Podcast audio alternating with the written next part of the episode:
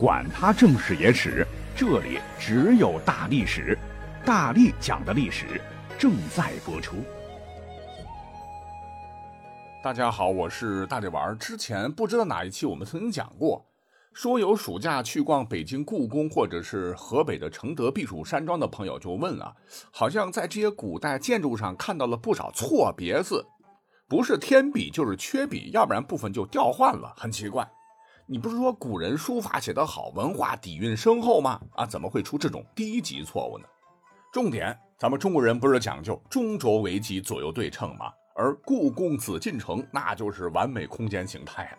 如果说您沿着它的中轴线去看各宫的宫门，无论是凹字形的正门、午门，还是外朝中路的太和门，以及内廷的正宫门、乾清门、坤宁宫后台阶下北通御花园的坤宁门等等。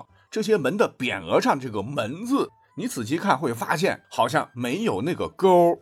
我们就拿简体字来讲哈，简体上的门呢就是正常一点一横竖折钩，一对比这个紫禁城的这个门字，它就没有那个勾。而奇怪的是，如果说您看过一些南宋之前古画上的或者古籍记述的复原的宫门，那人家匾额上的门可是有这个勾的，这到底是怎么回事？原来。说是在一二七年靖康之难，北宋汴梁不是被金军攻破吗？北宋灭亡，这个皇室几乎被一网打尽，唯独康王赵构他成了漏网之鱼，一路狂逃，渡过长江，最终是南袭扬州、建康等地，终于是在绍兴八年（一一三八年）正式定临安，称帝，建立了南宋。而金国这边征伐不休，一心想碾死这个南宋。惹得赵构本来就恼火，不曾想当时所居皇宫的这个福宁殿，明朝人说是玉蝶殿，是天黑上灯，有一个小太监手一抖，竟打翻烛台，导致大火蔓延，差点将皇宫全引着，气得这个赵构直哆嗦。好不容易结束了颠沛流离，有了居住的地方，差点又得搬出去。为了缓解皇帝心中的这个心结呀，有大臣就上奏说：“陛下。”宫中着火是有原因的，您看这宫殿匾额中的这个“门”字最后一画不是有勾角吗？那可不是一般的勾，乃是带火笔，这才招来大火。如果呀，您将匾额全部烧掉，重新上匾，“门”字不再加勾，必绝火患，就讲个迷信呗。别说这么一提，哎，宋高宗赵构心结一下子就解开了。好好，马上颁下诏令。说从今往后，这个宫殿匾额上的“门”字都不能加上勾角，故而“门”字被写错，打引号的那个错哈，是跟防火的避讳有关系。讲到这儿，您可能会问了，那改个字真能防火吗？防个锤！你像南宋末年，当年的这个皇宫就发生了一起特别大而且离奇的火灾，使皇宫化为灰烬，皇帝真得寄居大臣家了啊！据说可能是当年蒙元派细作所干。而南宋被灭之后，元朝建立，他们也不懂什么汉字，什么讲究，就沿用了这个结构。那么到了八十九年之后，朱元璋推翻大元，建立了大明，建都南京，是万象更新。这个老朱同志居然让大书法家詹希元一改旧朝惯例，来题写皇宫匾额。那詹老师被委以重任，当然是聚精会神，一丝不苟，恢复了原本门的这个写法。我们就以简体字为例哈，一点一竖横折钩，一气呵成，苍劲有力，完成的任务。可问题是，朱元璋你也知道啊，疑心病非常重，一个大老粗啊。他看了所写的“集贤门”三个字之后，忽然大怒。他当时考虑的可不是防不防火，而是老子既然成了皇帝，就得要敞开大门，有能耐的都得来帮老子。好家伙，你写的这个“门”字哈。一勾勾的那么用力，勾的那么长，什么意思啊？是把门都关喽，不让他们进，还是说老子没资格进不得皇宫当皇帝？把他给我推出去砍喽！就这么地，詹希元稀里糊涂的掉了脑袋。从此之后，门呢又恢复了以前没钩的样子，被延续到了清朝。注意啊，这个故事可不是传说，是历史上真实发生过的。由此可见，皇宫中一个小小的钩。充满着暴力和血腥，真是让人不寒而栗。讲完这个“门”字，当然还有很多字了哈。那眼前的朋友估计还会发现，后宫佳丽住的这个储秀宫前殿唤作翊坤宫，而大门内呢有个平门，上书“光明昌盛”四个大字。奇怪的是，这个第二个名字啊，它本来不是日字旁吗？里边竟然多了一横，成了一个木字旁，就是目光的那个目。而最后这个盛字，盛大的盛字就少了，就应该是右上方那个点儿。哎，这又是怎么回事呢？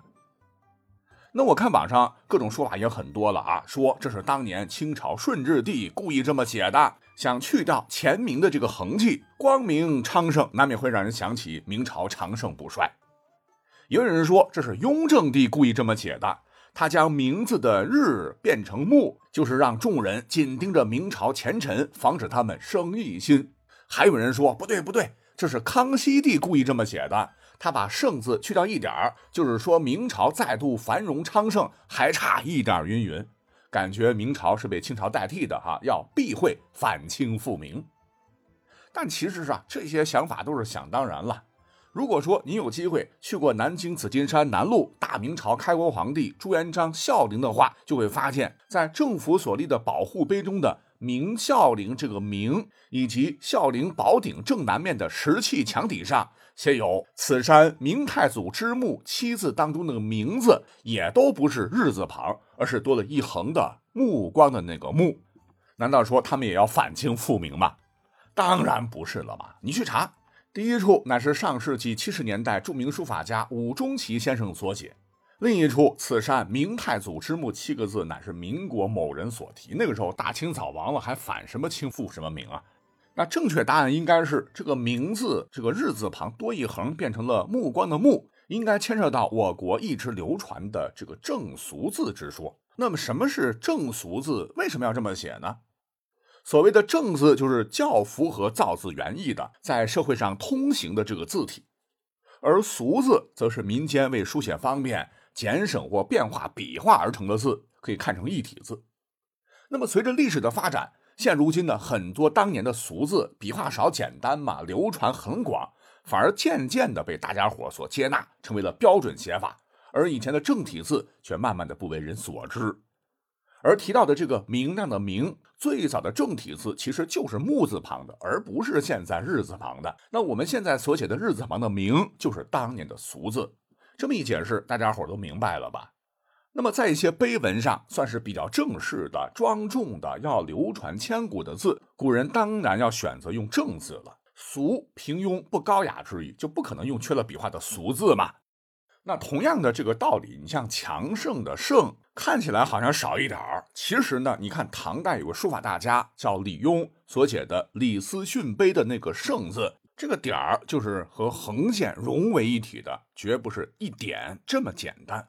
那李思训乃是唐朝宗室，玄宗开元初年进拜右羽林卫大将军，封彭国公。我想李邕不是为了诅咒李思训家族不昌盛吧？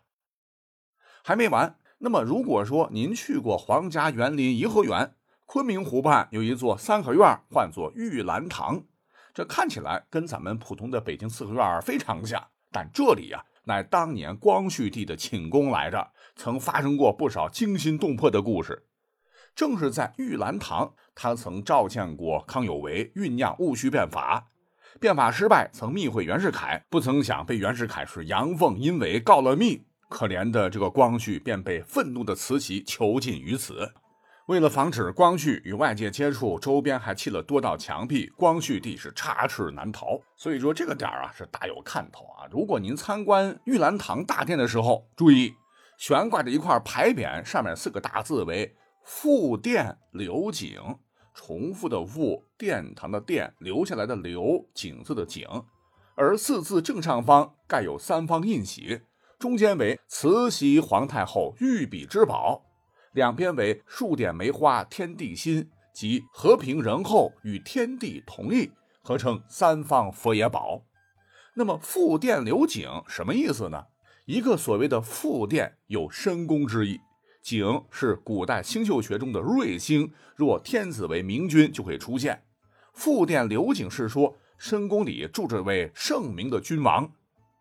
再有啊，就是我个人认为，玉兰堂呢，它是始建于乾隆十五年，一八六零年的时候被英法联军烧毁，一八九二年重建，所以叫复殿。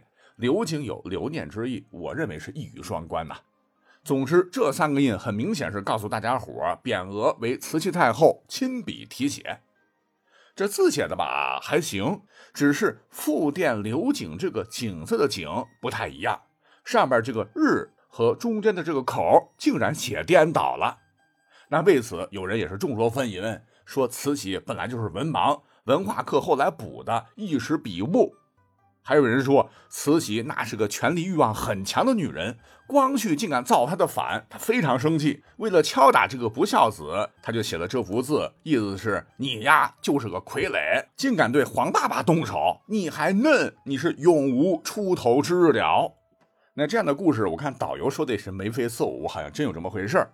实际上，你去翻以前的古代的这个碑帖，景字有很多的写法，其中慈禧所写的乃是刚才提到的正字，换言之，是我们现代人使用的简体字，书法退步了，用了当年的俗字。